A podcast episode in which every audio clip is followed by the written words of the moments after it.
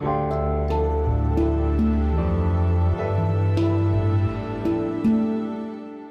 schreiben das Jahr 2022 und das hier ist die sogenannte Gegenwart.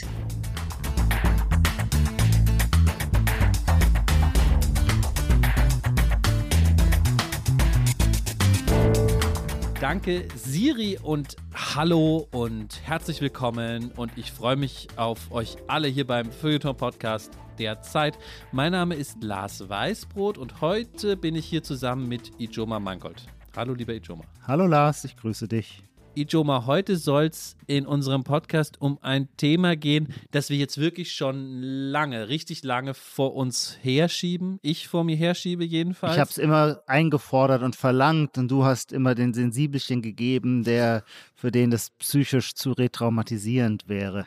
Ich weiß tatsächlich noch, wie wir im Sommer 2020, lang ist's her, telefoniert haben und überlegt haben, ob das Thema unserer, glaube ich, dann dritten Folge das Thema ist, was wir jetzt heute machen in unserer 271. Folge oder so.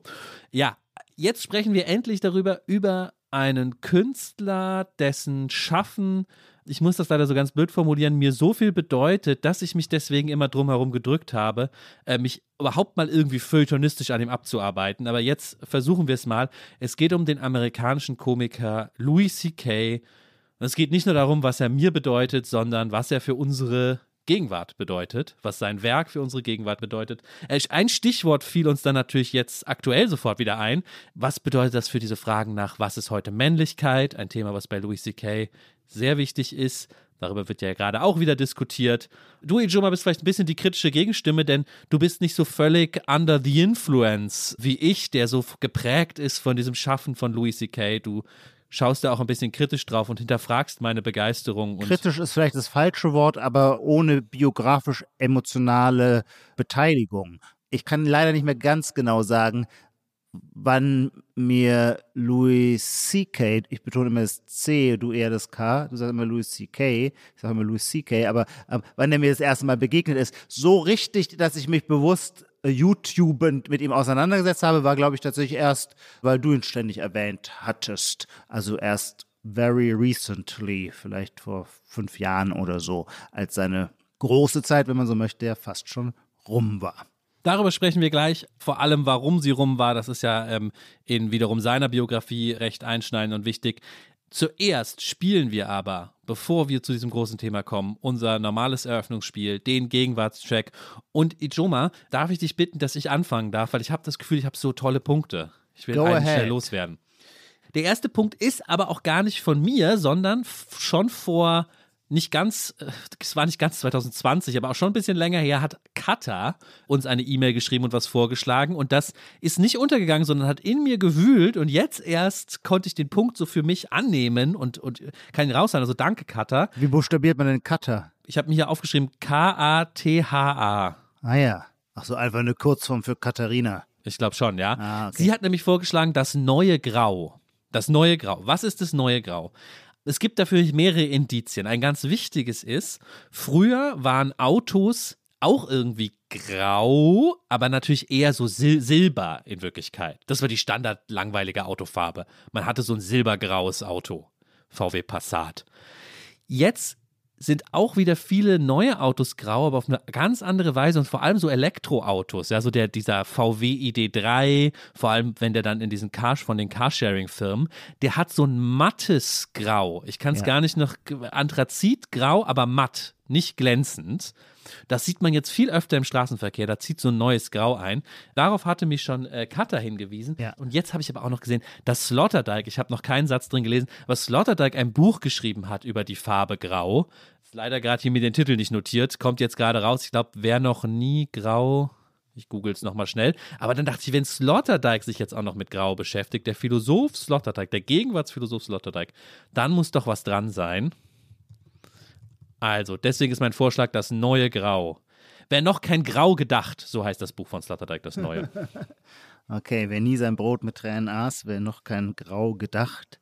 Erstmal formal, Cutter, super Beobachtung. Der Punkt äh, wird selbstverständlich gegeben, weil es ganz konkret so, wie Cutter es meint oder äh, ausgeführt hat oder du es ausgeführt hast, trifft meine eigene Beobachtung auch. Ja, genau diese Farbe hat äh, auf Autolackierung stark zugenommen, im Übrigen zu meinem Wohlgefallen. Denn ich bin selber ein großer Grau-Fan. Ähm, ich habe auch einige Wände in den weitläufigen Immobilien, in denen ich zu residieren pflege, in Grau angestrichen. Die Binnendifferenzierung der verschiedenen Grautöne ist gewaltig. Ich würde allenfalls dann eben doch, ich bin ja hier mehr der Kulturgeschichtler, Schwerpunkt Geschichte, Vergangenheit, ähm, schon auch sagen, naja, die Auseinandersetzung mit Grau ist jetzt Kulturgeschichte oder in den Künsten immer schon auch eine starke gewesen. Ich erinnere vor allem an die sehr, sehr eindrucksvolle Serie Grau von Gerhard Richter. Allerdings kann ich jetzt nicht sagen, aus welchem Jahr die ist. Ich würde vermuten, aus den 90er Jahren. Ähm, das sind monochrome Flächen von Grau und äh, da wird sehr, sehr viel lebendig in diesem Grau. Also, Punkt vergeben. Ich selber bin ein Fan von Grau. Ich würde aber sagen, Grau hat schon auch eine Vorgeschichte, aber völlig richtig als Autolackierungsfarbe jetzt stark im Kommen.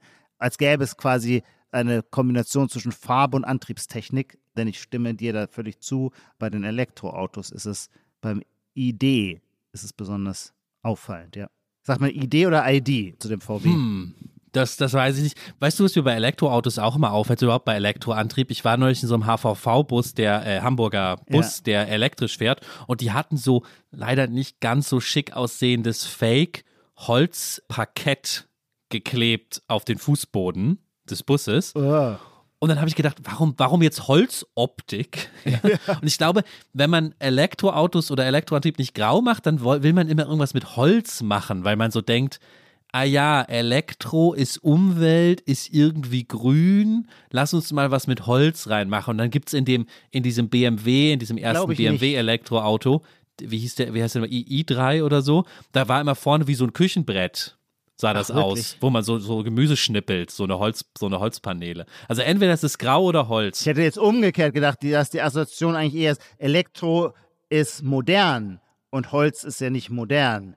Der Tesla selber ist doch in all seiner Ästhetik, Haptik und Materialität komplett auf Artificialität ausgerichtet und mhm. nicht auf einen Naturstoff zurückgreifend. Stimmt, beim Tesla stimmt's, ja. Okay. Und der Tesla ist, ich muss schon sagen, die ikonografische Kraft von des Autos ist schon gewaltig. Also wie, ich habe das an dieser Stelle zwar schon mal gesagt, aber jetzt wiederhole ich es, wie sehr der jetzt das Straßenbild dominiert und zwar nicht einfach nur, weil es ihn so viel gibt, sondern weil er doch irgendwie erkennbar anders ausschaut als die klassischen Verbrennerautos. Also der hat schon jetzt die Deutungshegemonie, wenn man so sagen kann, finde ich, so ikonologisch auch übernommen starker Auftritt. Stimmt. Ich würde eben sagen, zusammen mit dem mattgrauen ja. ID3 von unseren deutschen Wolfsburgianern. Ja, wobei die meisten Teslas tatsächlich eher weiß sind. Ja, stimmt, die sind gerne weiß. Ja. Die sind sehr ja. gerne weiß, ja. Mein Gegenwartscheck ist ein Spruch, der mir jetzt immer öfter aufgefallen ist, seit wir alle Konferenzen über Zoom und Teams machen, nämlich der Satz, ist das noch eine alte Hand oder ist das schon eine neue Hand? Weil man doch immer äh, bei zumindest professionell moderierten Konferenzen durch Knopfdruck ein, sein Handzeichen macht, dass man was sagen will. Und dann äh, ist der Moderator aber oft überfordert, weil man nämlich sehr oft auch vergisst, äh, wenn man schon mal dran war, es zu löschen. Und dann bleibt die alte Hand gewissermaßen stehen, obwohl man gar nichts mehr zu sagen hat. Ijoma, jetzt habe ich ein Riesenproblem. Ich finde den Vorschlag grundsätzlich gut, auch wenn er sehr auf Mikroebene funktioniert, aber das ist ja nicht schlimm. Ich habe nur das dumpfe Gefühl, ihn schon mal gehört zu haben. Das ist das Problem. Wir müssen, so. wir müssen ein gutes Archiv pflegen. Oh. Entweder er wurde schon mal gebracht oder, oder es hat ihn jemand per Mail vorgeschlagen und ich habe es deswegen abgespeichert. So oder so ein Zeichen dafür, dass ich nicht mehr früh genug dran bin mit der Beobachtung. Das kann man ja immer von beiden Seiten sehen. Oder ein Zeichen dafür, dass du was äh, Richtiges genannt hast. Ah, ja. Was auch andere sehen, was nicht nur deine Idiosynkrasie ist. Hm. Hm. Aber wie können wir das jetzt klären? Warte mal, ich gebe mal gerade ein bei, in meinen E-Mails die alte Hand. Da finde ich jetzt auf Anhieb leider nichts. Können wir das einmal in die Recherche geben und den Punkt äh, gebe ich dir unter Vorbehalt? Stimmt, das ist übrigens, was uns fehlt. So die großen professionellen amerikanischen Podcaster, die haben dann immer so eine Redaktion, die alle aufkommenden Sachfragen währenddessen quasi Backstage googelnd klärt und nur wenige Minuten später einruft, wir haben es überprüft, gab es schon im August 2021. Und genau das habe ich jetzt gemacht und tatsächlich, du kriegst den Punkt, äh, ich will nur ergänzen, dass Stefanie am 3. März 2021 uns die alte Hand als Vorschlag geschickt hat. Schau, ich vergesse doch nicht, selbst die alten Nee, dann habe ich den Punkt nicht verdient. Wenn das vor einem Jahr von Stefanie schon vorgeschlagen war, dann äh, wäre es, äh, also da bin ich Ehrenmann, zu sehr Ehrenmann, dann kann ich jetzt nicht im März 2022 damit einen Punkt kassieren. Dann kriegt Stefanie den Punkt. Ja. Zwei späte Punkte für zwei Hörerinnen-Zuschriften heute. Das neue Grau und die alte Hand. Und ich habe noch was. Jetzt muss ich ein bisschen eine Spielregel brechen, weil dieses Spiel, wir schwören es, funktioniert ja so, dass wir vorher uns nicht die Punkte sagen. Diesen Punkt habe ich dir aber gestern kurz schon mal angedeutet und ich fand ihn so interessant, dass ich einmal noch mit dir drüber sprechen will. Denn mein Gegenwartsvorschlag ist der Wirtschaftshistoriker Adam Tooze. Für mich ist der Wirtschaftshistoriker Adam Tooze eine Figur der Gegenwart. Bestätigt wurde das gerade vom wie immer sehr trendaffinen New York Magazine dem ich ein bisschen verbunden bin, weil ich da mal so äh, Praktikant war, äh, äh, tatsächlich. Und beim New York Magazine hat man tatsächlich auf dem Titel jetzt Adam Tooze, ich glaube, die Zeile ist The Man Who Explains Everything oder so. Ja. Um, und es wird sozusagen erklärt, die Polykrise, die wir gerade durchleben, ja, sozusagen Corona, Krieg, dies, Klima, alles noch obendrauf. Der Mann für diese Polykrise ist Adam Tooze, der, naja, wer Adam Tooze jetzt nicht kennt, du kannst ihn vielleicht sogar noch besser erklären als ich, der als Wirtschaftshistoriker nicht nur Bücher schreibt, die für populär äh, wissenschaftliche Bücher für ein allgemeines Publikum, sondern auch in ein ewiges laufendes Interview gibt, ja, und das wird auch in dem New York Magazine Porträt beschrieben, wie er sozusagen, er ist gerade noch in einem Zoom-Panel mit Macron, rennt dann sozusagen schon raus, um einem deutschen Nischen-Podcast noch ein Interview zu geben, dann aber in Davos, dann spricht er noch mit Linksradikalen in ihrem, in ihrem Blog, also ist überall unterwegs, ähm, hat natürlich einen Newsletter wie heute alle, twittert wahnsinnig viel.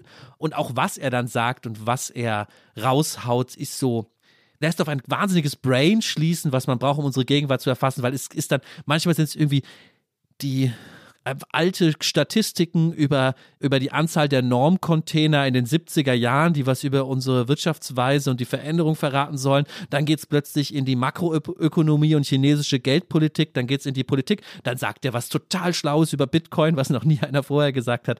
Alles bei Adam Tooze. Ich habe so ein bisschen äh, den Vergleich gemacht, falls Zuhörerinnen und Zuhörer den kennen. Er ist so ein bisschen der ähm, Hans-Ulrich Obrist für unsere Gegenwart. Also noch vor 10, 20 Jahren war der Kurator Hans-Ulrich Obrist, der, der sozusagen immer schon da war und schon auf dem Panel war und noch eine Idee hatte. Ja, und es ging weiter. Und jetzt ist es Adam Tooze natürlich mit ein bisschen mehr Substanz. Der weiß, also ich will jetzt nichts gegen Obrist sagen. Was ist aus sein Obrist geworden? Ja, aber weiß man gar nicht so richtig, ne? Ist aber sehr, ich finde den Obrist-Vergleich gerade, weil er nicht so richtig trifft, so schön, überhaupt den Hans-Ulrich Obrist mal wieder in Erinnerung zu rufen. Der war ja wirklich so wie im Hase- und Igel-Spiel, der Igel, der immer schon da war. Auch in diesem damals ja noch nicht so klar definierten Berufstitel Kurator. er hat eigentlich diese Job Description dann überhaupt erst mit Leben erfüllt, nämlich quasi als Kurator aller Gedanken, die durch die Welt strömen. Und deswegen war es auch völlig egal, welches Thema auf der Agenda war. Man konnte Herrn Obrist mit aufs Podium setzen. Abgeschwiffen. Mir gefällt halt alles an deinem Gegenwartsvorschlag wahnsinnig gut. Ich möchte drei Pluspunkte noch zusätzlich vergeben. Dass Adam Tooth wirklich ein Moment, der, ein Ge- ein Gegenwartsphänomen ist, finde ich auch deswegen so präzise, weil die Rolle wird immer nur von einem erfüllt. Sonst wäre es langweilig, ja, dann ist es schon zu vage. Und ähm, man sagt, wer ist der Public Intellectual dieser Jahre, also der gefühlten Gegenwart der letzten drei, vier, fünf Jahre? Dann ist es tatsächlich, würde ich auch sagen, der Wirtschaftshistoriker Adam Tooth. Ich hatte, während du sprachst, an andere Vorgänger gedacht, jetzt nicht an Obrist, sondern die näher an dieser Rolle Public Intellectual sind aus dem deutschen oder aus der deutschsprachigen Medienwelt. Ich weiß nicht, du bist vielleicht zu jung, aber das war zum Beispiel bei uns mal Paul Nolte, der Historiker Paul Nolte, in frühen Nullerjahren, als auch so um die Frage ging, die neue Klassenfrage wurde damals hart diskutiert. Also Paul Nolte gehörte zu denen, die sehr genau herausgearbeitet hatten, wie zum Beispiel unser Konsumverhalten oder Mediennutzungsverhalten sich nach Klassen differenziert. Der wurde dann, glaube ich, abgelöst von Franz Walter, Politologe aus Göttingen, der vor allem auf Spiegel Online zu jeder Frage gefragt wurde und dessen Spezialität war so das neue bürgerliche Milieu, das die Grünen äh, wählt wenn man dann so eine Spezialität hat, kann man dann trotzdem zu allem anderen auch gefragt werden. Man muss spitz reinkommen ins Geschäft. Spitz reinkommen und dann kann man es breit. Genau, man muss spitz reinkommen und dann in die Breite gehen. Absolut, genau. Allerdings, und ich fürchte, das wird mit Adam Tooth nicht so viel anders sein, die Konjunkturen sind kurz.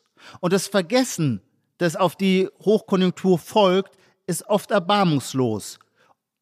Und wenn ich zurückdenke, wie still es plötzlich von einem Tag auf den anderen um Paul Nolte wurde, von dem vorher jeden dritten Tag in der FAZ oder in der Süddeutschen der Feuilleton-Aufmacher geschrieben worden war, und von einem Tag auf den anderen nirgends mehr irgendwas.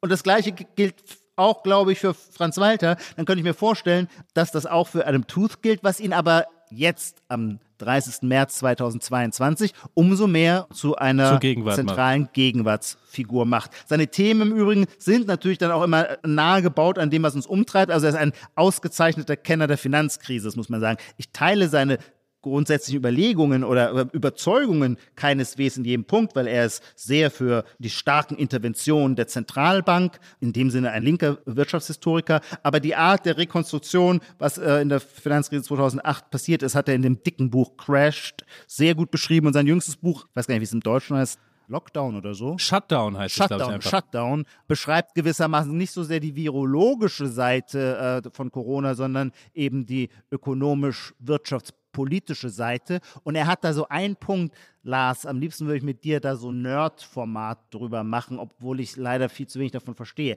Aber mir scheint, dass Adam Tooth der Einzige ist, der endlich mal mit der nötigen Nachdrücklichkeit darüber spricht, dass die größten Gefahren vermutlich im Anleihenmarkt Treasuries, amerikanische Anleihen, Bond Market liegen, der im März 2020 fast kollabiert wäre, was vermutlich dann das Ende des Wirtschaftssystems, so wie wir es kennen, gewesen wäre. Wir reden in der Öffentlichkeit nämlich ständig über irgendwelche Börsencrashs, die sind marginal. Die Kapitalisierung der Anleihenmärkte ist viel größer und ist quasi für die, die Logik des Systems viel entscheidender. Und das hat er sehr, sehr eindrucksvoll äh, ausgeführt.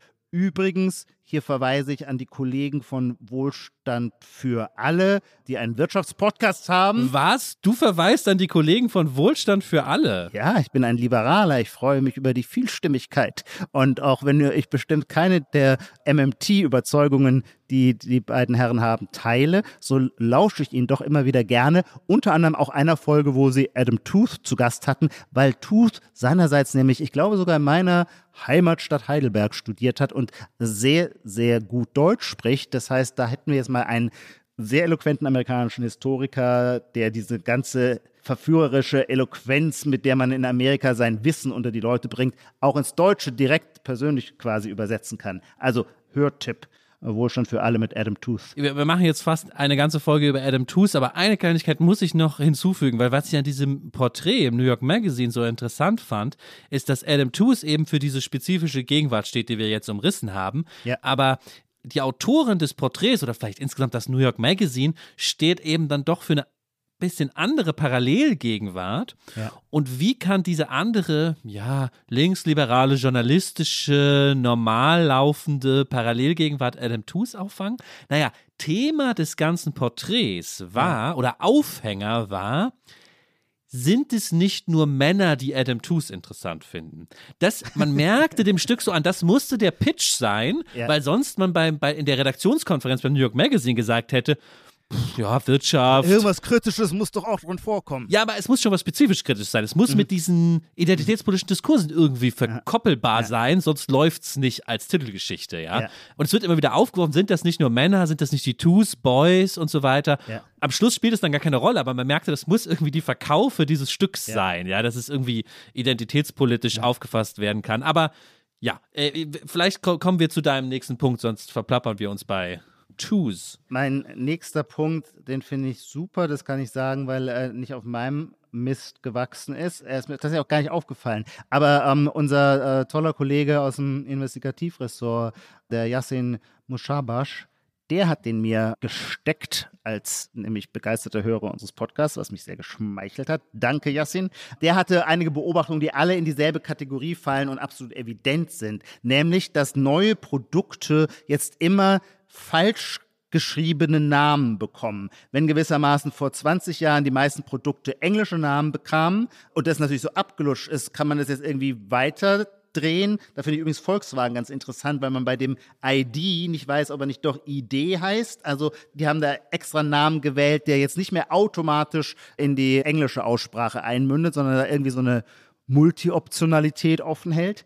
Aber Yassins Beobachtung ist, Worte, die orthografisch oder phonetisch erstmal noch an ein englisches Wort erinnern, dann durch Falschschreibung zu entfremden, um sie äh, zu individualisieren. Und da gibt es zum Beispiel das Beispiel Pure, was sogar besonders hübsch ist. Es ist ein Gleitmittel und es schreibt sich aber äh, nicht P-U-R-E, wie man vermutlich auf Englisch sagen würde, ich weiß es nicht, schreibt sie aber auch nicht auf Deutsch P-U-R, sondern P-Y-U-R, wo man so sagen könnte, naja, wie spricht ein Deutscher dieses Wort aus? P-Y-U-R, naja, da landet er dann bei einer englisch klingenden Aussprache pure. Also man ist quasi, da wird nur noch so gearbeitet mit sprachlichen Wiedererkennungszeichen, die aber dann gar nicht mehr ein eindeutig einer Sprache zuzuordnen sind. Es gibt viel, viel mehr Beispiele. Blue, die E-Zigarette Blue. Jeder spricht sie Blue aus, denn so wird sie auch geschrieben, B-L-U. Sie wird also nicht englisch geschrieben, aber wenn man sie als Deutscher deutsch ausspricht, landet man beim englischen Wort. Auch hochinteressant. Oder Vegans für diese vegetarischen Produkte als Plural von Veganer, Vegans, glaube ich, sagt man so im Englischen. Jetzt Vielleicht soll man das auch Vegans aussprechen. Geschrieben ist es jedenfalls Vegans. Also das Stolpern ist immer schon mit eingearbeitet. Bei einem anderen veganen Fleischprodukt, Yassin, der Liebe nennt es Kryptofleisch. Das heißt Fantastic, aber mit V-A-N geschrieben. Und äh, er fügt noch hinzu, Yassin also fügt noch hinzu, fing das alles mit Uber statt über an. Aber das ist natürlich ein Fass ohne Boden. Ja, ich finde es also erstmal total interessante Beobachtung. Man merkt, es kommt aus dem Investigativressort sehr gut ausrecherchiert. Nicht einfach bei einem Be ein Beispiel hingeklatscht. Ich hänge aber noch so an den Details, weil du hast es doch so erklärt, als sei das was für den deutschen Markt, wo sozusagen ja, der ja, Deutsche zwischen Deutsch und Englisch verwirrt ist. Aber ist es nicht schon im Englischen mhm. seit längerem ein Trend, ja. zu versuchen, wie kann ich sozusagen das Wort Blue jetzt anders schreiben, aber ja. ich lande wieder beim Wort Blue. Also ja. dieses Detail, da würde ich nochmal, ähm, da würde ich nochmal in die Nachrecherche gehen. Ja, das liegt jetzt aber an meiner Wiedergabe. Ähm, ja, ja, genau. Es ist kein deutsches äh, Phänomen, sondern ja, aber ja. auf uns wirkt es, glaube ich, nochmal besonders ja. doppelt gespiegelt, ja. weil wir ja gar nicht Native Speaker sind. Also ich vergebe den Punkt, auch wenn wir dann wirklich uns heute zu viele Punkte zugeschustert haben. Naja, ich habe ja vorhin keinen bekommen. weil du, genau, du hast ihn, du hast auf ihn verzichtet. Aber trotzdem ein bisschen wünsche ich mir noch einen Satz. Wir dürfen jetzt auch nicht zu sehr überziehen im Check, aber einen Satz zur Deutung. Also was fasziniert uns so daran oder was fasziniert die Marketingindustrie so daran? Mhm das Wort soll das gleiche bleiben, aber wir, wir buchstabieren es jetzt anders. Wie sagt man, äh, wasch mich, aber mach mich nicht nass, beziehungsweise die Wiedererkennbarkeit soll gewahrt werden, aber die Abweichung, den, die Prämie der Abweichung, die Aufmerksamkeitsprämie der Abweichung will man auch mhm. kassieren. Mhm. Ja, ja, stimmt. Stimmt. Auch dieses einen, äh, ich habe in diesem Podcast viel zu lange nicht mehr auf den Soziologen Andreas Reckwitz hingewiesen. Auch dies scheint mir ein Singularisierungsphänomen zu sein. Kommen wir zum Hauptthema, um es etwas prosaisch auszudrücken, dieser heutigen Episode. Das ist der Komiker Louis C.K. oder Louis C.K. und sein Schaffen ich finde, für alle, die noch nie von ihm gehört haben, vom amerikanischen Komiker Louis äh, C.K., lassen wir einfach, das machen wir sonst nie, aber diesmal einfach ihn am Anfang mal zu Wort kommen. Ganz kurz, wir spielen was ein aus einem seiner Programme. Everybody has a competition in their brain of good thoughts and bad thoughts. Hopefully they the good thoughts win. For me, I always have both. I have like the thing I believe, the good thing. That's the thing I believe. And then there's this thing. And I don't believe it, but it is there. It's always this thing and then this thing. It's become a category in my brain that I call, of course, but maybe. I'll give you an example. Okay, like, of course, of course, children who have nut allergies need to be protected. Of course. We have to segregate their food from nuts have their medication available at all times. And anybody who manufactures or serves food needs to be aware of deadly nut allergies. Of course. But maybe, maybe if touching a nut kills you, you're supposed to die.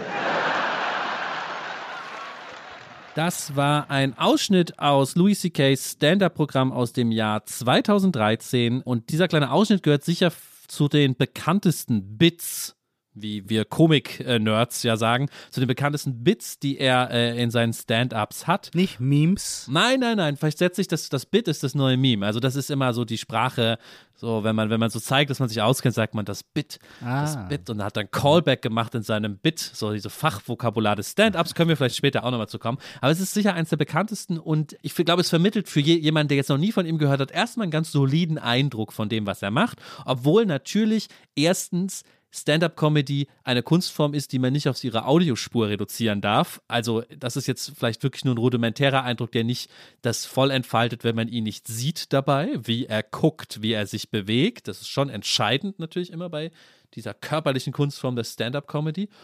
Und zweitens haben wir nicht das ganze Bit gehört, denn zu damit es ein typischer Louis C.K.-Monolog wird, ist sehr wichtig, dass das Ganze jetzt noch wesentlich weitergeht. Dieses Kind, was die Erdnussallergie hat, ist sozusagen eigentlich nur der Einstieg in eine viel größere, viel seltsamere Geschichte. Am Ende ähm, landet er sogar äh, bei Themen wie der Sklaverei und anderen Fragen. Das gehört, glaube ich, auch zum Prinzip Louis C.K. Also im Sinne von, of course, natürlich sind wir gegen Sklaverei. Das ist das Fruchtbarste überhaupt. Aber, but maybe, und dann kommen But maybe. Ja, ich finde es schon sehr charakteristisch. Wenn wir jetzt über Louis C.K. sprechen, dann tun wir das auch, um einerseits seine Kunst zu beschreiben, aber unvermeidlicherweise auch, um sie zu historisieren, weil alles und wie erst recht Humor aus seiner Zeit und Epoche lebt. Und die Stärke von Louis C.K., so scheint mir, war zu einem Zeitpunkt, wo wir zwar noch nicht quasi unter den Bedingungen von Wokistan lebten, aber natürlich schon Political Correctness, so nannte man das damals in den Nullerjahren und den frühen Zehnerjahren, schon auch eine Rolle, ein gewisses Regiment spielte. Da war er derjenige, der gewissermaßen das als die Herausforderung annahm und sagte, ja, die normativen Forderungen, wenn man so möchte, die no normativen Forderungen einer PC-Moral sind sind of course absolut zu unterstützen. But maybe verrät dann immer aber in der Tiefe unseres Herzens, dass natürlich eine Mördergrube ist, haben wir trotzdem ganz andere Gedanken. Und mit dieser Ambivalenz ist, finde ich jetzt in dem Fall ein zu niedliches Wort, sondern mit diesem einfachen Widerspruch, der uns ja alle auszeichnet, dass wir ja nie auf der Höhe unserer proklamierten Moral leben und agieren. Daraus hat er damals Zunder geschlagen. Ich habe schon angedeutet, dass mir sein Werk so viel bedeutet und deswegen kann ich jetzt nur sagen, dass das nur einer von vielen Aspekten ist. Und Ja. wäre das sozusagen der Kern seines Geschäftes, finde ich, würde er sich gar nicht so sehr von vielen, vielen anderen, auch sehr guten Komikern unterscheiden, die naturgemäß alle sich an dieser Frage abgearbeitet haben. Übrigens auch historisch, äh, du hast jetzt gesagt, Political Correctness in den Nullerjahren, das war schon Seinfelds Thema Ah, ja. 1989 oder so, ja. Okay. Also würde ich jetzt hinzufügen. Also ich glaube, das ist ein guter Einstieg jetzt, um zu verstehen, worum es bei Louis C.K. geht. Ich muss jetzt nur sofort so als, ja, dann doch irgendwie Fan sagen, aber es ist so viel mehr. Warum ich mich so schwer tue, auch tatsächlich mit diesem Wort Fan, was mir jetzt sofort böse E-Mails einbringt, ist, und lass uns doch mal da anfangen, das vorläufige Ende, das Louis C.K.'s Karriere 2017 genommen hat. Ja, Ja. 2017 war das. Äh, fangen wir mal sozusagen von halb hinten an. Ja, was war 2017? Nun, ich muss das einmal kurz detailliert erklären und dann ähm, kommen wir zurück zu seinem Werk. Im Laufe der MeToo-Welle tauchten immer auch mal wieder Gerüchte auf, dass Louis C.K. sich übergriffig verhalten hat. Das wurde nie richtig ausgeführt. Und das ist vielleicht gar nicht so unwichtig. Louis C.K. wurde aber mehrmals darauf angesprochen, hat immer gesagt, das sei alles, das seien alles böse Gerüchte und man will da gar nicht drüber reden, das sei alles Unsinn. Ja. Dann hat aber im Herbst 2017 man kann schon sagen, Louis C.K. war gerade so ein bisschen auf dem Höhepunkt seines Ruhms. Es kam gerade ein sein erster, eh, gar nicht sein erster Spielfilm, aber sein erster Spielfilm, als er dann berühmt war. Er hat früher schon mal welche gemacht, der mir sehr wichtig war. Richtiger Film, kam raus, sollte rauskommen. Da veröffentlichte die New York Times einen, einen Text, in dem mehrere Frauen ihn beschuldigten der sexuellen Übergriffe. Ich versuche gerade mal kurz zu umreißen, worum es da ging. Also zwei Frauen, die so Fans von ihm gewesen waren, besuchten oder waren auf einer Show von ihm und gingen danach mit ihm so aufs Hotelzimmer. Und dort hat Louis C.K. diese beiden Frauen gefragt, ob er vor ihnen, vor ihnen masturbieren darf. Und wenn ich das richtig verstanden habe, haben die Frauen nicht Nein gesagt und irgendwie zugestimmt, aber dachten, es sei ein Witz. Und dann hat er es tatsächlich gemacht und dann sind sie aber auch relativ schnell abgehauen. So ungefähr war die Geschichte. Eine andere Frau, das war bei einem Arbeitskontext, wurde auch von einer anderen Komikerin, glaube ich, wurde auch von ihm gefragt, ob er vor ihm masturbieren darf. Sie hat das verneint. Es ist dann auch nicht passiert, aber das war der, der andere Moment. Und es gab noch einen Fall am Telefon, wo es in so eine Richtung geht. Ich glaube, das waren so die, die Fälle, die die New York Times gesammelt hatte. Das wurde alles veröffentlicht. Dann hat Louis C.K. gesagt, das stimmt auch alles. In dem Moment hat er nichts mehr davon bestritten und hat gesagt, er legt jetzt erstmal eine Pause ein. Die Sache war natürlich, dass spätestens natürlich nach der MeToo-Welle die Atmosphäre so war, dass er von allen Plattformen gedroppt wurde. Ähm, das sage ich jetzt vielleicht als einzige Wertung kurz dazu. Verständlicherweise, ja, also sein, der Sender FX, der seine Serie ausgestrahlt hat, Netflix, die Comedy-Specials mit ihm gemacht haben, die haben alle, alle Verträge mit ihm aufgelöst und auch das alte Zeug äh, rausgenommen. Das konnte man dann nicht mehr sehen. Er war sozusagen auf sich alleine gestellt und ist auch erstmal nicht mehr aufgetreten. Ja, ich glaube, damit habe ich die Geschichte jetzt so grob umrissen, dass man so die Details davon kennt. Aber wie bei allen großen Künstlern hat natürlich dieser Sturz dann doch auch wieder eine ästhetische Komponente. Die soll das Geschehen ist keineswegs relativieren. Aber es macht es umso faszinierender, dass eines der Hauptthemen bei Louis C.K. immer das Masturbieren ist. Absolut. Ja. Also man hat quasi das Gefühl, das Bedürfnis, das er sonst dadurch auslebte, dass er vor einem Millionenpublikum über sein eigenes Masturbieren spricht. Also bisher hat er es ausgelebt auf quasi künstlerisch sublimierte Art, indem er nur darüber redet vor Millionenpublikum.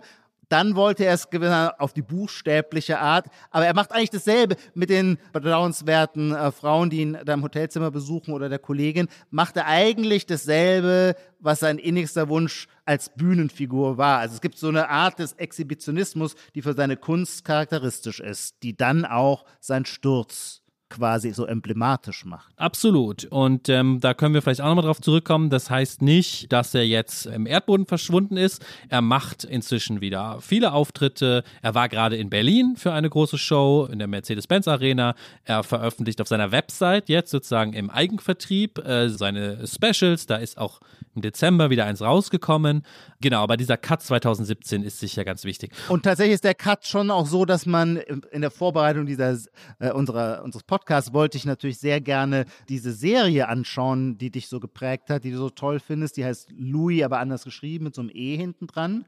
Das ist außer bei irgendwelchen Piratenplattformen im Darknet, äh, wo ich leider nicht intelligent genug bin, um es äh, dort herauszufinden, nicht mehr abrufbar. Und das ist natürlich schon erstaunlich, dass gewissermaßen ähm, tatsächlich das Werk eines zentralen Medienkünstlers in der Gegenwart nicht abrufbar ist. Du findest es nur in so YouTube-Wackelmitschnitten illegaler Natur. Das wäre ja allein schon mal ein großes Thema für uns, ja, weil erstmal, da kennen wir uns natürlich jetzt nicht so gut aus, frage ich mich, wie das sozusagen so juristisch oder betriebswirtschaftlich ist, weil der Sender FX und alle Rechteinhaber wollen es nicht mehr zeigen, zumindest aktuell mhm. nicht. Aber es ist ja keinesfalls so, als würden sie es ihm dann zurückgeben mhm. und sagen, ja, ja, dann zeig das halt auf deiner Website, wir wollen das Zeug nicht mehr, sondern mhm. sie versperren es ja sozusagen. Ja, er kann es ja auch nicht, er, er darf es auch nicht einfach auf seine Website stellen, weil da ja. gehören ihm ja da nicht die Rechte dran. Ich weiß nicht, wie das jetzt juristisch ist. So. Ich weiß nur, wie es bei Büchern ist. Also ein Verlag, der über einen längeren Zeitraum, aber ich kann jetzt auch nicht ganz genau sagen, ob es dann sogar doch zehn Jahre sind, ein Buch nicht lieferbar hält. Da gehen die Rechte ah. automatisch an den Autor zurück und er kann sich einen ah. neuen Verlag suchen. Ah, interessant. Aber das wird natürlich in so einem viel stärker finanzialisierten äh, Bereich wie äh, Streaming, Comedy und so weiter. Das wird bestimmt ganz anders da gehandhabt werden. Aber äh, interessanter Punkt in jedem Fall, ja. Jetzt ist für mich, und ich muss leider jetzt kurz biografisch werden, ich werde mich dafür gleich nochmal entschuldigen, aber für mich ist eben diese Verquickung von Kunst und politischem Weltbild, die bei Louis C.K. ja so wichtig ist, äh, aus seinen Augen heraus, seinen Stand-ups tun das ja die ganze Zeit, aber eben auch im Hinblick auf seine künstlerische Biografie.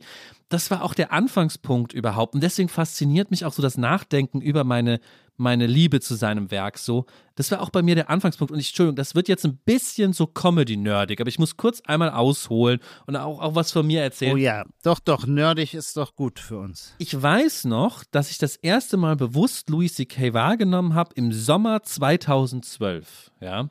Auch schon wieder lange her. Ja. Wir haben neulich eine Folge über die 90er gemacht, aber 2012 fühlt sich auch schon wahnsinnig lange her an. Ja.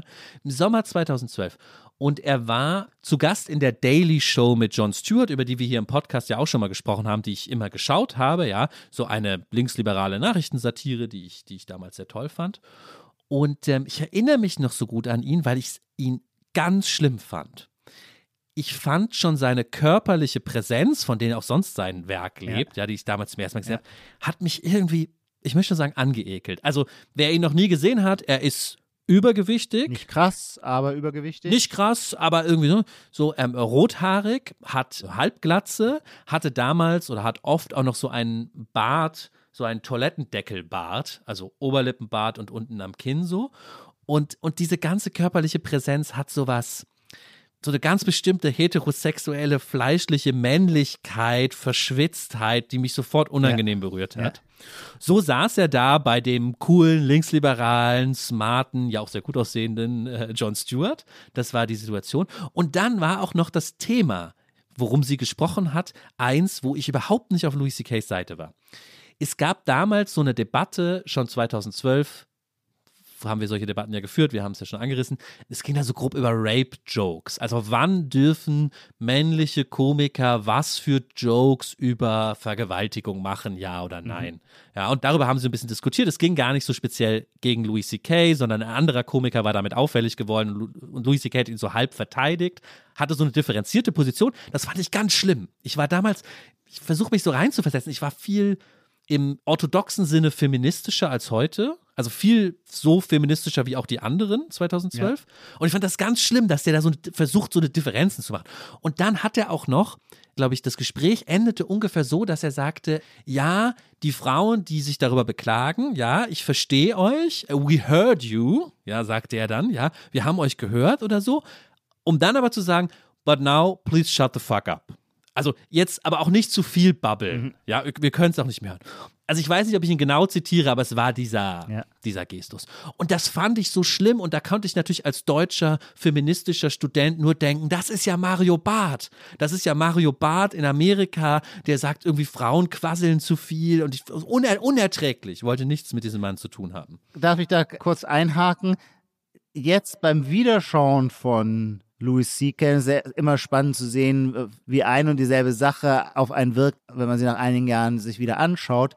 Als ich Louis C.K. kennenlernte, kam ich nie auf die Idee, irgendwas mit Mario Barth zu assoziieren. Und dieses Mal war das ganz schnell der Fall. Und da dachte ich so, huch, ja klar, es ist alles viel intelligenter und raffinierter und so weiter, aber es gibt eine Ebene, ach so, dann hat Mario Barth einfach Louis C.K. abgekupfert without die Metaebene. Naja, zumindest, zumindest spricht eben Louis C.K. gerne über Unterschiede zwischen Männern und Frauen. Richtig. Also, das kann man, glaube ich, so festhalten. Das Thema interessiert ihn und ja. da ähm, redet er auch nicht drum herum. Das ja. präsentiert er einfach so als Unterschiede. Das war irgendwie alles, wogegen ich damals war. Und weißt du aber, was mich so interessiert, und dann versuche ich auch gleich mit diesem biografischen Zeug aufzuhören.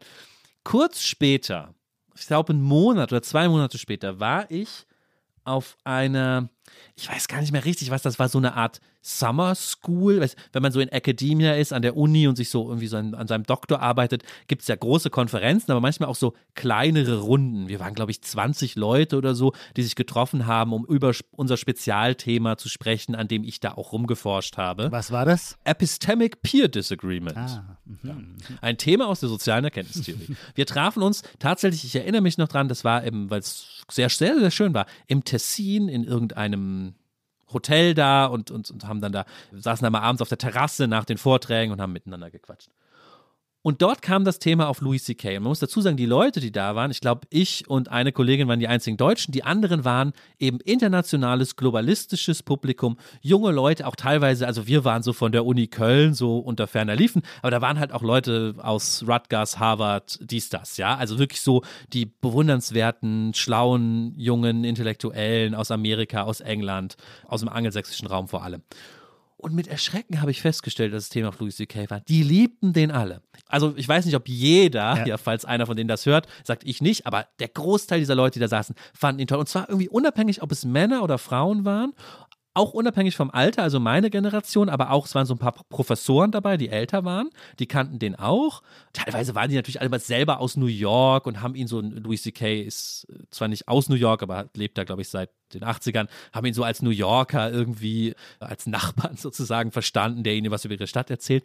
Und die liebten den so. Und für mich ging da so eine Welt auf. Ich dachte, ach nein, das ist ja gar nicht der kleingeistige Mario Barth. Das ist ja die große, weite Welt, ja. War das ein Phänomen von epistemischem Peer Pressure, weil deine akademischen Peers äh, freigegeben haben für die intellektuelle Würdigung. Nein, das war nur so lustig, dass euer Thema genau mhm. um sowas kreist und dann passiert sozialdynamisch genau ein solches Phänomen. Stimmt. Stimmt, ja. Ich glaube, ich habe versucht zu widersprechen, sogar ein mhm. bisschen, aber habe das dann auch aufgegeben, weil ich merkte, ich bin da sozusagen aus der Peripherie und das ja. ist völlig unbedeutend, dass, dass ich das jetzt nicht verstehe.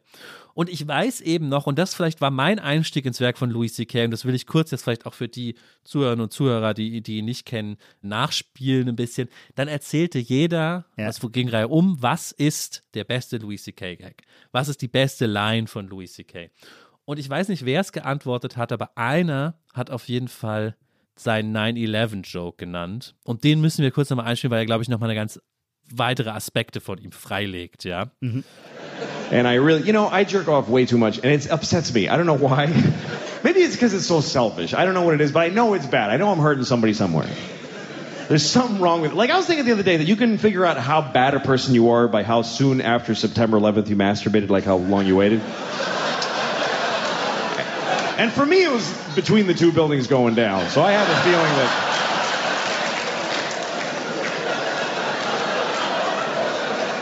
I had to do it. I had to. Otherwise, they win. That's the way I was looking at it at the time. It was a strange time for all of us. Erinnert mich übrigens an zwei Komiker, die mich sehr geprägt haben, nämlich Gräser und Lenz, die seit den 90er Jahren für die FAZ ihre Karikaturen malen. Und da, da gibt es nämlich die gleiche Idee, wie jemand so Schweinshaxen isst nach den Anschlägen von 9-11, damit die anderen, damit die Bösen nicht gewinnen, die Islamisten. Aber das ist ja auch diese Louis C.K. Witz-Struktur, das ist ja nur noch der, das Add-on ja. sozusagen hinten. Das ja. ist gar nicht die Pointe. Das ist so eine, so eine komplexe Struktur. Schon das eigentliche Setup ist ja ein Gag, nämlich wie schlecht man als Person mhm. ist, mhm. kann man daran bemessen, wie lange man gewartet hat nach 9-11 mit Masturbieren. Man hält das schon für den Gag, aber es ist nur das Setup, damit er dann ja. in der Mitte sagen kann.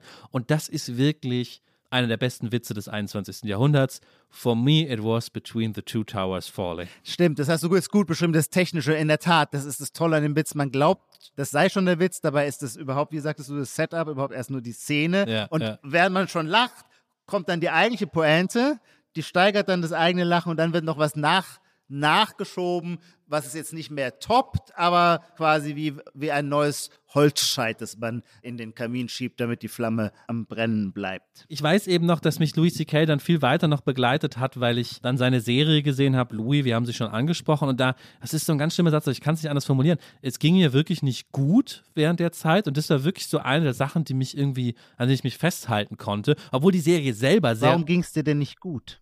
Oder geht das jetzt zu weit?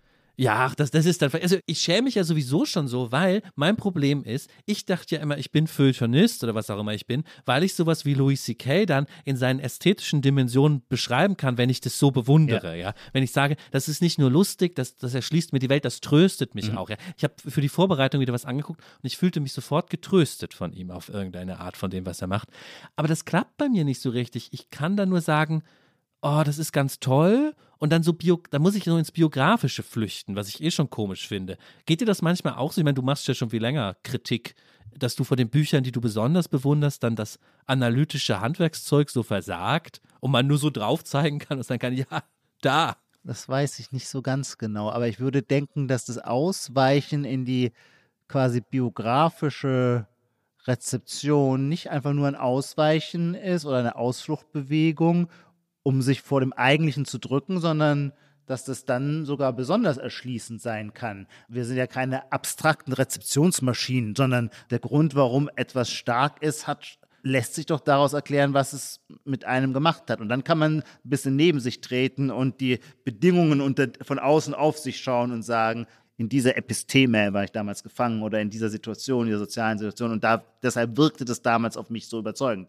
Ich würde schon auch dich fragen, wo liegt der Trost und wo liegt die Welterschließung? Zwei völlig unterschiedliche Aspekte, die du vermutlich dann auch unterschiedlich beantwortest. Zur Frage nach dem Trost möchte ich nur noch einmal darauf hinweisen, bei dem 9-11-Witz, wie wird er eingeleitet mit der Frage danach, wie man sehen kann, was für ein schlechter Mensch man ist. Das ist ein zentrales Motiv es geht mir jetzt beim Wiederschauen vielleicht sogar manchmal so, dass ich Louis C.K. jetzt nicht mehr so toll finde wie vor wenigen Jahren, weil ich das Gefühl habe, wenn ich das Prinzip jetzt einmal verstanden habe, es gibt so zwei Prinzipien, mit denen er arbeitet. Das eine ist immer die Diskrepanz, die hängen mit, eng miteinander, die Diskrepanz zwischen äh, Normativität und der Realität unserer Affekte und Gefühle. Und das andere einfach dieser anthropologische Pessimismus, halt, wie sagt man, Menschenfeind, dieses darauf beharren, aber in einer Weise auf beharren, dass der Mensch ein egoistisches Schwein ist, als wäre es eine Erkenntnis, vor der die Zuschauer befangen in ihren normativen Idealen die Augen verschließen, bis er, der Komiker, dem nichts heilig ist, sie und sich selber nochmal daran erinnert, was für Schweine wir sind. Jedenfalls, und da ist dann auch die Raffinesse sagt, jedenfalls er ist es.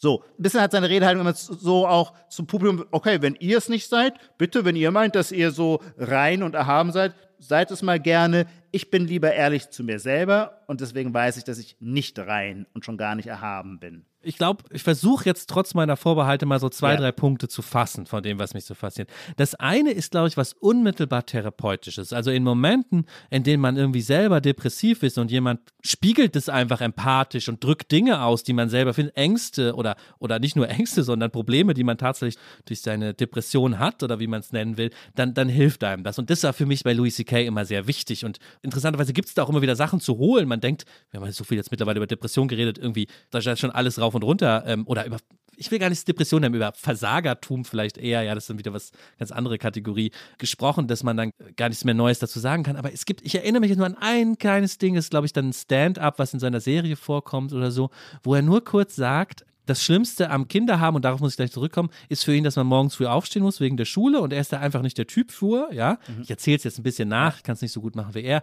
Und er sagt dann, ähm, für ihn ist es einfach morgens schlafen. Er ist einfach so müde, er muss weiter schlafen. Und da gibt es auch nichts, nichts sozusagen, was das aufhalten kann, ja. Egal, wenn er irgendwie das Wichtigste auf der Welt hat und er ist, er verschläft einfach, er macht das weiter. Und er sagt dann den Satz, I let entirely careers slip because of that. Und das hat mich irgendwie damals so, das hat mich so getröstet, dieser Gedanke, dass irgendwie Louis C.K. tatsächlich sagt, nein, nein, das ist das Problem. Ich kann nicht ausstehen und dann, selbst wenn es der wichtigste Termin der Welt ist, und dann sagt er, so then I'm not gonna be that. Mhm. Ja, also wenn man im Bett liegen bleibt, sagt man, okay, dann werde ich eben nicht das mehr in meinem Leben, mhm. weil ich jetzt weiter im Bett liegen bleibe. Also ich kann diesen Trost nur so aus der Ferne jetzt, jetzt beschreiben, der mich da ereilt hat. Aber die Kinder spielen doch sowieso eine große Rolle in seinem Repertoire. Genau, das ist natürlich vielleicht der wichtigste Aspekt oder einer der allerwichtigsten Aspekte. Erstmal muss man dann mal sagen, er ist zwar berühmt geworden dafür, dass er so böse über seine Kinder redet, also auch dieses Tabu bricht und immer wieder sagt, ich hasse die eigentlich, ja, die nerven ja. und das ist so schlimm. Aber es ist natürlich nur die eine Seite, weil wenn in diesem düsteren Werk die Lichtblicke vorkommen, sind es natürlich seine Kinder, sodass man sogar das Gefühl hat, ohne die wäre der Mann völlig verloren gewesen, ja, um die er sich, um die er sich kümmern muss mhm. oder kümmern darf und die auch, da gibt es einmal den Satz, den habe ich glaube ich hier im Podcast mit Nina schon mal nacherzählt oder eingespielt, wo er sagt, er liebt seine Kinder so sehr, er liebt sogar Leute, die jetzt gar nicht mehr leben, mehr, weil er seine Kinder so liebt. His love traveled back through time, mhm. weil er so viel Liebe für seine Kinder empfindet. Also da ist dann wirklich so ein Lichtblick da. Und das kumuliert auch in einer ganz wichtigen Szene aus seiner Serie Louis, die mich da in diesen dunklen Momenten auch so beschäftigt hat. Es gibt eine Folge, da trifft er auf einen alten Freund, der auch Komiker ist, aber der völlig abgestürzt ist, der gar keinen Erfolg hat, der auch drogensüchtig ist und in seinem Auto schläft, so eine amerikanische Feld durchs Netz Geschichte, ja. Und die haben, die gehen dann nochmal zusammen, so fast so klischeemäßig zu so einem Open Mic mhm. Und dieser abgestürzte Typ räumt auch voll ab, weil er eigentlich ganz lustig ist und sie haben noch mal einen schönen Abend wie früher. Mhm. Aber am Ende dieser Nacht oder dieses Abends eröffnet dieser andere Mann ihm, dass er sich umbringen wird. Mhm. Weil er schafft es nicht mehr. Er hat, er hat nichts im Leben, was ihn hält, nur sein kaputtes Auto. Er bringt sich um. Das ist eine wahnsinnig wichtige Szene für diese Serie, weil Louis C.K. dann nur sagt, ja, ich weiß jetzt nicht, was ich dazu sagen soll, ich, ich muss morgen meine Kinder aus der Schule abholen und ich kann mich damit nicht beschäftigen. Mhm. Also weder versucht er ihn davon abzuhalten, noch gibt es eine andere Auseinandersetzung Mhm. damit. Das ist sozusagen seine Antwort darauf. Und ich glaube, ich kann das jetzt gar nicht weiter auseinandernehmen, aber das hat mich so mir geholfen und mich bewegt, dass Louis C.K. dann zu ihm sagt, ich weiß nicht, jeder, jeder hat seinen Kram und ich, ich muss morgen meine Kinder aus der Schule abholen. Ich weiß jetzt nicht, was ich, was ich dazu sagen soll. Ja. Genau, die Kinder spielen natürlich eine ganz große Rolle und ähm, ich muss leider auch, sorry, noch einen schlimmen Satz sagen. Ich wüsste, glaube ich, nicht, wie ich Vater sein soll ohne Louis C.K. Also für mich hat er so auch diese Vaterrolle, diese moderne Vaterrolle, und jetzt kommen wir zurück in die Gegenwart, irgendwie so beschrieben und vorausgeprägt, wie halt überhaupt, und das ist vielleicht der Gegenwartsaspekt, der uns heute nochmal wichtig sein könnte, wie überhaupt die Frage, wie man eigentlich als Mann ist und sein soll. Tragischerweise mit einem vorläufigen Ende seiner Karriere, was das Gegenteil davon ist, wie man als Mann sein soll. Ja, was natürlich auch irgendwie die Sache äh, komplex und interessant jetzt als außenstehender Betrachter macht. Weil jetzt im Rückblick würde man natürlich sagen, er war immer schon die Verkörperung von toxischer Männlichkeit, eben auch schon zu einem Zeitpunkt, wo es diesen Begriff noch nicht gab. Keine Ahnung, wann der aufkam, ich würde mal sagen, vielleicht seit fünf, sechs, sieben Jahren. So.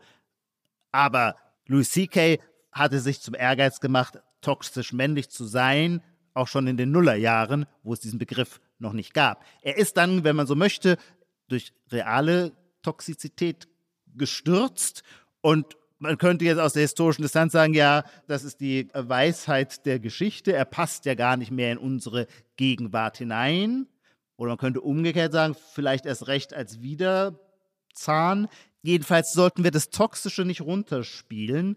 Nicht, dass wir es getan hätten, aber diese Seite toxischer Männlichkeit nicht runterspielen, die ist bei ihm schon der Stoff, aus dem er vielleicht sogar den größten Teil seiner Pointen bezieht. Darf ich ein Beispiel geben? Ich glaube, es ist aus der jüngsten Show, die wir uns angeschaut haben, die ja, und jetzt mal eine kurze Parenthese, sehr selbstbewusst gewissermaßen daherkommt, indem sie sein Debakel anspricht, nicht verleugnet, sondern ganz dick in die Mitte stellt. Die heißt nämlich Sorry und er steht auch auf der Bühne und hinter ihm leuchten diese fünf Buchstaben S-O-R-R-Y, Sorry. Und es ist vollkommen klar, das ist natürlich ein performativer Widerspruch, ein Sorry, das so stark illuminiert wird und vor dem sich der Künstler dann im Applaus seines Publikums badet und gefällt, kann kein aufrichtig gemeintes Sorry sein. Als wollte er aller Welt zeigen, dass er nichts dazugelernt hat, dass er kein anderer geworden ist, dass er weiterhin ein schrecklich unreines Schwein ist, steigt er auch sofort mit toxischen Themen ein. Und eine Sache, die fand ich doch sehr interessant, weil die auch mit so einem anderen Standardfrage von Comedy so eng zusammenhält. Comedy dreht sich jetzt natürlich ständig auch um die Frage, was darf gesagt werden? Und zwar geht es dann ausdrücklich um einzelne Wörter. Und ist das jetzt in dieser Show oder verwechsel ich, wo er über Faggots spricht? Ich glaube, das tut er wahnsinnig oft. Er tut das in dem aktuellen Special. Es gibt aber auch aus dem Shoot Up, glaube ich, eine ganz lange Passage, so, wo, ja, er, genau. wo er über das Wort spricht. Und, genau, ähm, da, daher habe ich das. Und das fand ich ganz interessant, weil dann sagt er, natürlich gebraucht er das Wort Faggot. Wir würden auf Deutsch Schwuchtel sagen. Aber natürlich nicht zu Schwulen, weil ein Faggot ist ja nicht ein Schwuler, sondern ist halt jemand, der ein Faggot ist. Eine Schwuchtel ist halt, also ich übersetze mal ins Deutsche, weil mein Englisch ist eine Schwuchtel, weil die sonst wie blöd ist. Das heißt, da gibt es natürlich in der Tat linguistisch löst sich dieses Wort von seiner ursprünglichen Beleidigungsdimension in etwas total verallgemeinertes und das beschreibt er an sich schon sehr gut, nämlich dass man tatsächlich, wenn man jetzt einen Schwulen beleidigen wollte, gewissermaßen auf der Höhe der Zeit, würde man ihn nicht Schwuchtel nennen. Das wäre irgendwie, hm, funktioniert so gar nicht mehr. Hingegen ein Cis-Mann Schwuchtel zu nennen, drückt dann eben aus, dass man ihn, was weiß ich, für irgendwas ganz anderes hält, irgendeine andere negative, also dass man ihn nicht ab kann aus irgendeinem Grund. Und gleichwohl ist aber die tiefe Befriedigung, die erstmal aus dem Akt hervorgeht, dass er das Wort weiter gebraucht und dann durch gewissermaßen comedianhafte Sophistication, man könnte auch Winkeladvokatentum sagen, es auch noch rechtfertigt, auf eine natürlich komische Art rechtfertigt, warum das okay ist. Naja, es ist beides. Es ist sehr lustig, aber man fragt sich, zumindest jetzt im Jahr 2022, und ich gebe zu, vielleicht hätte ich mich das im Jahre 2014 so nicht gefragt, warum diese Obsession mit diesem Wort? Warum braucht er es? Naja, okay, zu seinen Gunsten weil es irgendwie immer die Aufgabe von Humor oder von Komödie ist, das Tabuisierte, ein bisschen zu großes Wort, aber du weißt, was ich meine, eben doch auszusprechen. Das ist halt immer eine unendliche Anlass für Comic Relief. Ich will ja nur sagen, jetzt im Jahr 2022 fand ich es manchmal dann auch ein bisschen ermüdend. Wobei, noch ein anderes Beispiel, und das ist, glaube ich, jetzt aus Sorry. Aber das kannst du besser beschreiben, weil du auch mit diesen quasi poetologischen Fragen von Comedy äh, äh, viel besser informiert bist. Da geht er in einen Supermarkt und wegen, wegen Covid sagt man jetzt nur noch, gell, nur Prolls sagen Corona, äh, wegen Covid hält der Abstand in der Obstabteilung zu einer schwarzen Frau. Und jetzt kommen wir wieder ein ganz interessantes Phänomen. Es geht jetzt gerade nicht um das N-Wort, aber darüber könnten wir jetzt auch noch diskutieren, weil auch das Louis C.K. thematisiert, sondern um die Frage, nicht alle, aber viele Menschen aus der Black Community in den USA haben einen bestimmten Akzent, eine bestimmte Aussprache, ein Soziolekt nennt man das, glaube ich. Nennt man das Ebony? Ich weiß es gar nicht. Und es ist heute eigentlich nicht mehr angesagt, dass Komiker das nachmachen. Das ist quasi so eine Art linguistisches Blackfacing. Also weiße Komiker. Weiße Komiker, genau, ja. Weiße Komiker dürfen eigentlich nicht die Aussprache einer schwarzen Person nachmachen. Und davon lebt jetzt natürlich diese Szene, weil er es auch selber anspricht. Man fragt sich, kommt es jetzt? Wird er sie nachmachen oder wird er sie nicht nachmachen? Habe ich das richtig geschildert, Lars? Ja, ja, also das, das gibt es übrigens mehrmals in seinem. Es gibt schon in dem, äh, in dem Netflix-Special von 2017 auch den Moment, wo er mit dieser Frage spielt, wird er jetzt die schwarze Stimme mhm. nachmachen oder mhm. nicht? Mhm. Also übertritt er mhm. dieses, dieses Tabu. Während er interessanterweise beim N-Wort nie mit der Frage spielt, sondern das Gegenteil macht, wenn er es benutzt hat. Es in völliger Selbst, wenn, dann in völliger Selbstverständlichkeit. Ja zu nennen. Nie kurz aufkommen lässt, ob er es jetzt, ob es jetzt irgendwie ausspricht. Wobei es auch dazu, zum N-Wort gibt es doch so eine Szene, wo er sagt, was er wirklich viel, viel schlimmer findet, seien nicht die Leute, die Nigger sagen, sondern die Leute, die N-Word sagen. Und zwar, und darin ist er natürlich wieder ganz groß, weil er darin sofort das Moment der moralischen Heuchelei sieht. Das sind die weißen CNN-Sprecher mit den blonden Haaren, die mit stolz geschwellter Brust gewissermaßen vom N-Wort reden, damit aber doch nur bewirken, dass sie sich reinwaschen, denn sie sagen nur N-Wort, aber jeder, der ihnen zuhört, denkt dabei ja sofort an das ausgesprochene N-Wort, sodass die moralische Last quasi beim Zuhören Hörer abgeladen wird. Ja, ja, und das kann er natürlich auch toll formulieren, wenn er sagt, er sagt dein Scheißwort doch selber. Genau. Also wieso muss ich das denn jetzt? ja. Wieso muss ich mir das denn jetzt? Ich will zwei, drei Sachen sagen und das will ich aufhängen an einem Widerspruch. Ich glaube nicht, dass Louis C.K. der toxische Mann ist, der einfach nur der Gegenstachel ist zu der neuen, weicheren Welt. Ja, ja? weil ich glaube, da würden mir andere Komiker einfallen also jetzt gar nicht schlimme rechte Nazi-Komiker, sondern jemand wie Bill Burr, falls den jemand mal gehört hat, den würde ich so beschreiben. Gibt es Der schlimme, einfach, böse rechte Nazi-Komiker, die wir kennen? Nee, achso, nee, fällt mir keiner ein, aber das könnte man sich jetzt auch vorstellen. Einfach jemand, der gar nicht mehr in irgendeiner Beziehung zu unserer Welt steht. So, das meine ich. Bill Burr steht auch in einer Beziehung zu unserer Welt, aber der spielt zumindest einfach den Typen, der sagt, ich interessiere mich für Bier, für Sport, Politik ist mir egal, Politiker sind alle korrupt, also so einfach so diese alte toxische Männlichkeit und ich prügel mich. So, aber das ist ja nicht Louis C.K. Übrigens, wenn wir gerade Männlichkeitsdiskurse führen, so in diesen Wochen geht es ja immer um Gewalt, um die Gewaltfrage wieder. Und interessanterweise eine der großartigsten Sachen an dieser Serie Louis, die ihr leider nicht sehen könnt, außer ihr sucht sie euch irgendwo bei piracy.de oder wo es sowas dann gibt, ja.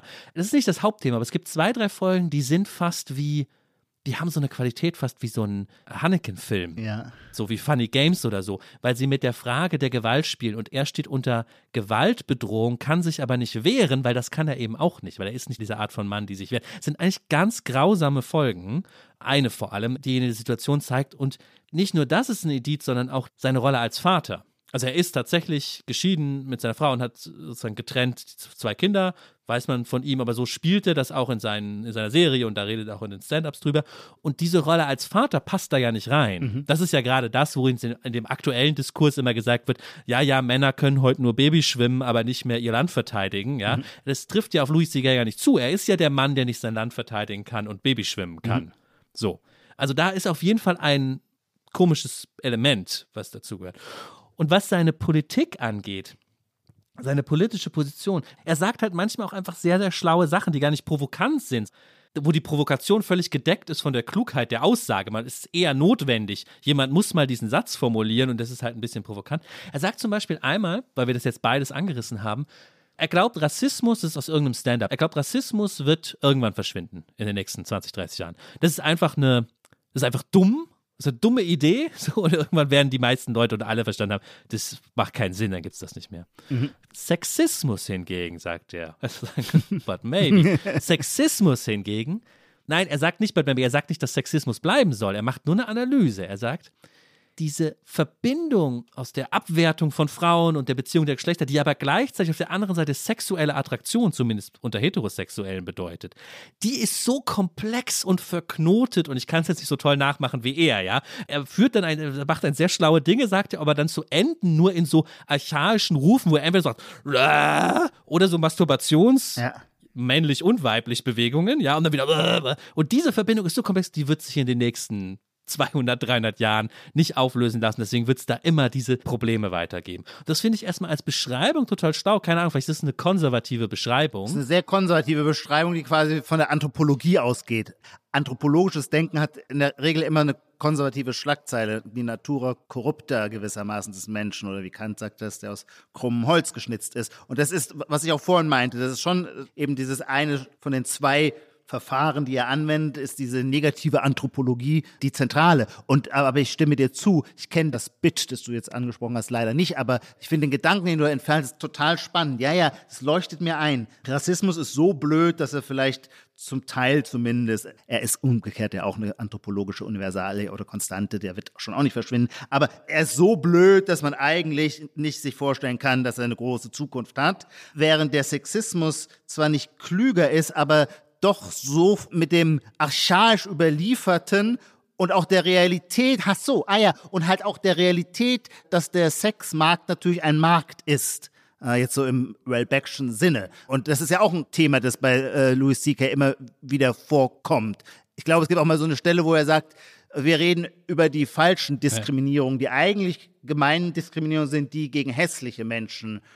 Und vorher sagt er noch gegen dicke Menschen und aber gegen hässliche Menschen, die sich dann also offensichtlich damit abfinden sollen, dass die vielleicht schönste oder wichtigste Sache im Leben, nämlich begehrt zu werden oder geküsst zu werden oder gevögelt zu werden, für sie, naja, dass die da sagen müssen, ja, okay, an dem Spiel kann ich leider nicht teilnehmen. Die Welt hat halt entschieden, dazu muss man bestimmte Heute würde man Normerwartungen erfüllen, aber damit hat es in Wahrheit gar nicht zwingend zu tun. Aber irgendwann eine Erwartung oder irgendein Bild muss halt getroffen sein, damit man begehrt wird, vermutlich.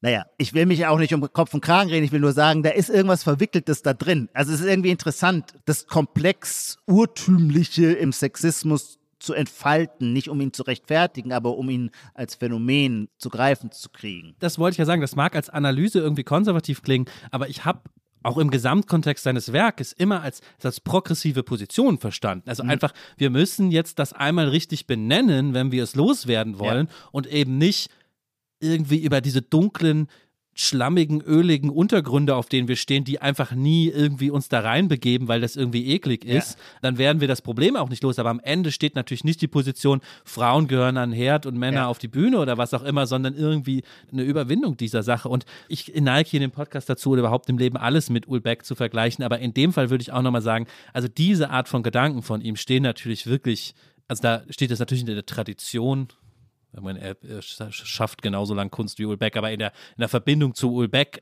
nur eben, vielleicht ist Ulbeck wirklich ein Reaktionär und Louis C.K. nicht, würde ich sagen. Er löst das irgendwie zur anderen Seite, auch vielleicht wegen den Kindern. Ja. Bei Ulbeck gibt es nie kleine Kinder, die sozusagen irgendwie den, den Hoffnungsschimmer bedeuten. Ja. Es gibt irgendwo bei Ulbeck mal den Einsatz, dass dann irgendwie ein Vater sagt, wenn, es gibt so eine Phase im Leben seines Jungen zwischen acht und zehn, da konnte er was mit dem anfangen.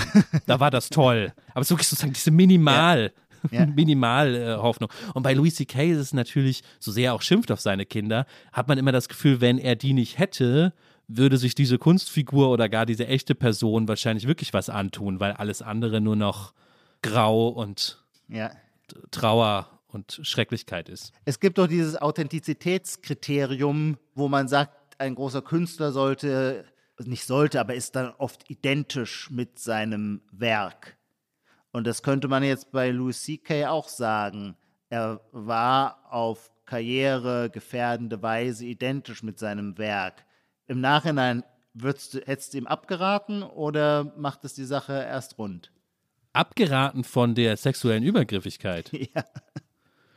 Ja, natürlich, nein. Für mich ist das vor allem deswegen ein, ein ähm, bringt das dieses ganze Werk halb zum Einstürzen, weil er das selber so gemacht hat, aber vor allem auch sein Umgang damit. Ich habe vielleicht eine wichtige Ah, ja. Sache am Anfang Ja. vergessen. Es steht auch der Vorwurf im Raum, dass sein Management das gedeckt habe. da kann man natürlich lange drüber streiten, nicht gedeckt habe, die Leute unter Druck, die Opfer unter Druck gesetzt hat, nicht darüber zu sprechen, weil ihnen sonst, sofern sie irgendwie, ich glaube, alle von denen wollten Komikerinnen werden oder waren es schon, sonst, dass sie keine Chance mehr im Betrieb haben. Also diese Art Ah, von ja. Machtausübung dann stattgefunden Ja. hat.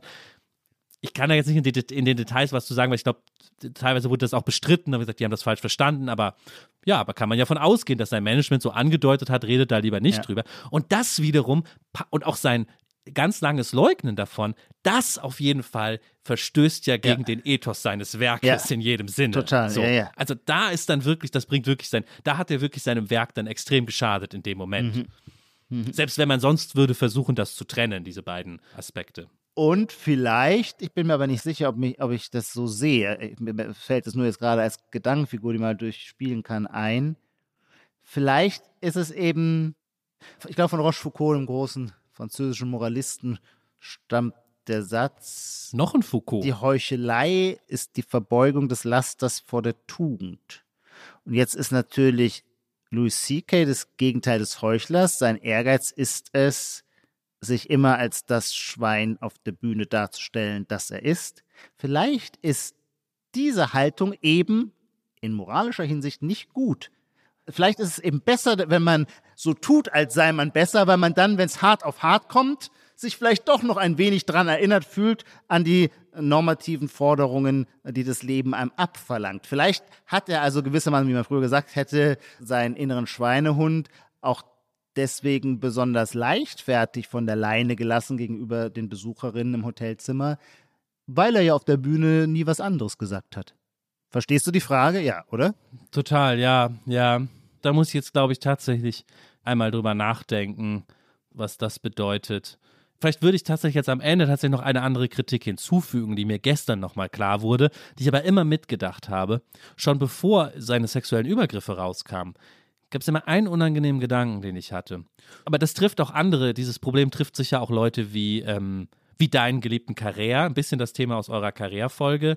Oder auch, wie heißt der Norweger nochmal, der auch über sich schreibt? Knausgard. Knausgard oder so. Ich habe mir gedacht, ah, die beiden Kinder von ihm, Mhm. was denken die sich eigentlich, wenn sie das später mal oder als Teenager hören? Und das sind ja teilweise super krasse Sachen, die er über seine Kinder erzählt, ja. Selbst wenn es dann nicht direkt authentisch ist, aber trotzdem soll es ja so klingen, ja. Ja. Da habe ich immer gedacht, sind das nicht Opfer seines Werkes? Weil Ja. die können sich auch nicht wehren. Ja. Also seine beiden Mädchen, die waren dann, was erzählt er, drei und fünf und erzählt ausführlich davon, wie es für dass für ihn als Mann das Leben nur noch darin besteht, Ja. Kacke aus der äh, Vagina seiner Tochter zu wischen. Und die haben ja keinen, das ist ja auch sozusagen ohne Consent. Ja. Die können dem ja nicht gesagt, nein, das erzählst du jetzt Ja. nicht, so wie Carreras Ex-Frau, wie ihr das erzählt habt, die irgendwie richtig festgelegt hat. Nichts über mich in dem Buch. Das dachte ich schon immer tatsächlich. Ist das nicht eine Übergriffigkeit? Das heißt, unter diesem Gesichtspunkt ist Louis C.K. für dich, weil du vorhin sagst, für dich als Vater sei er auch so prägend gewesen. Dann hoffe ich aber, dass er unter diesem Gesichtspunkt für dich als Vater nicht zum Vorbild geworden ist. Ehrlich gesagt, das ist was, womit, äh, jetzt wird es schon wieder so biografisch, dann machen wir lieber Schluss, bevor ich noch mehr von mir erzähle. Aber das ist doch was, womit man immer ringt und mit Kindern schon noch mehr. Man kann irgendwie sein Leben nicht aus seinem publizistischen Beruf raushalten, aber man versucht dann wirklich wenig oder, oder es irgendwie zu verschleiern oder zu verstilisieren oder Ja, so. ja, ähm, ja. ja, keine Ahnung. Wie machst du das? Du schreibst eigentlich nie über dich. Du erzählst so selten von dir in dem Sinne. Nein, ach Quatsch, stimmt natürlich gar nicht. Dein, ganz, nein, Blödsinn, dein Schön, ganzes Buch, Eindruck deine ganze entstanden ist. Biografie. Nein, ja, hier im Podcast nicht so, aber deine Biografie ist ja, handelt ja nur von dir und deiner Familie. Ja. Ja. Okay, Ijoma, mit diesem allgemeinen poetologischen, Ja. poetologischen Überlegungen machen wir Schluss. Ich ähm, habe noch eine Frage an dich, eine sogenannte Prognosefrage. Dann muss ich jetzt nämlich nochmal konzentrieren. Und zwar haben wir jetzt ja über, dieses, über diese Männlichkeitsfragen gesprochen, die heute wieder aufgeworfen werden, die auch bei Louis C.K. vorkommen. Ich will diese neue Männlichkeitsfrage mal versuchen, in eine gewagte Prognosefrage zu bringen. Nimm sie mir nicht übel, wenn sie irgendwie zu blöd oder zu krass ist, aber glaubst du, dass du in deinem Leben nochmal eine Waffe gegen Menschen einsetzen wirst? Puh.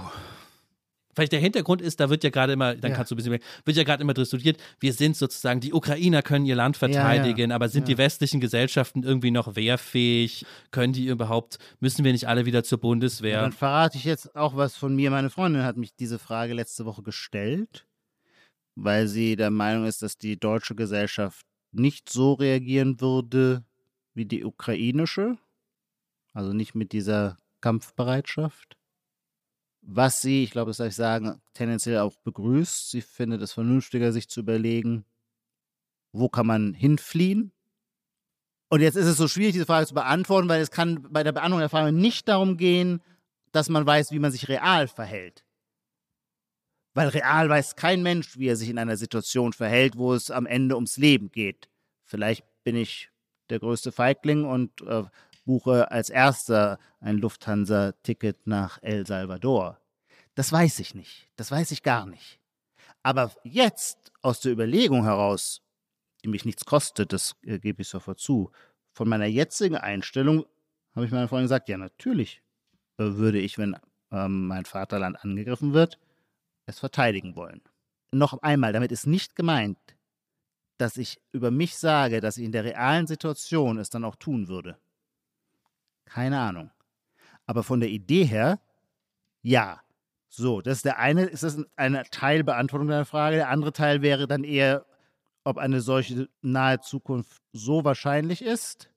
Naja, das ist, glaube ich, jetzt nach dieser krachenden militärischen Niederlage, das wage ich heute am 30. März 2022 doch schon einmal festzuhalten, nach dieser krachenden Niederlage Putins, nach dieser Demaskierung der russischen, wie berühmt waren die russischen Panzerarmeen, jetzt haben die Ukrainer, die mit ihren Panzerabwehrraketen in Grund und Boden geschossen. Nach dieser Entzauberung der russischen Armee halte ich die Wahrscheinlichkeit eines konventionellen Angriffs der Russen auf Deutschland oder ein NATO-Land für nicht mehr so wahrscheinlich wie vor drei Wochen.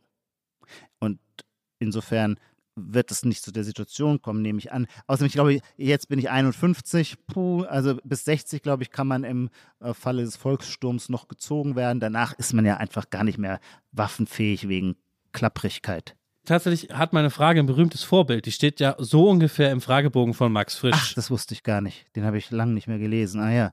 ich kann die Originalfrage jetzt nicht ganz genau sagen. Haben Sie schon mal einen Menschen getötet oder auf Menschen geschossen oder so? Und die Nachfrage ist denn, wenn nein, wie erklären Sie sich, dass das nicht passiert ist? Ah. Was ja die eigentlich interessante Frage Ja. ist. Die Umstände waren eben auch andere. Okay, eine schwere Folge heute, aber wir haben auch einen Künstler mit einem schweren Werk und einer schweren Biografie besprochen. Und beim nächsten, beim nächsten Mal wenden wir uns wieder leichten Themen zu, wie dem, wie dem Anleihenmarkt. Genau. So machen wir das. Danke dir. Und wir danken unseren Zuhörerinnen und Zuhörern. Schaut auf YouTube ein bisschen Louis C.K. Ist schon sehr, sehr anregend.